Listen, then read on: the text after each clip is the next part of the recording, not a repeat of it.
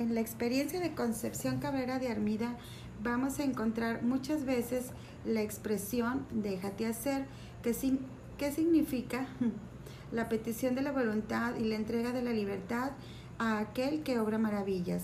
El trabajo de Conchita consistió en ponerse en sintonía con la voluntad de Dios que la escogió para ser madre de las obras de la cruz y testigo insigne de la evangélica doctrina de la cruz pascual de Cristo resucitado. Estoy leyendo muy feo. Ella primero recorrió ese camino que abrió en la iglesia una nueva puerta de salvación simbolizada en la cruz del apostolado. Carlos Francisco Vera Soto, misionero del Espíritu Santo, Flor de México, el itinerario espiritual de Concepción Cabrera de Armida. Publicaciones SIDEC.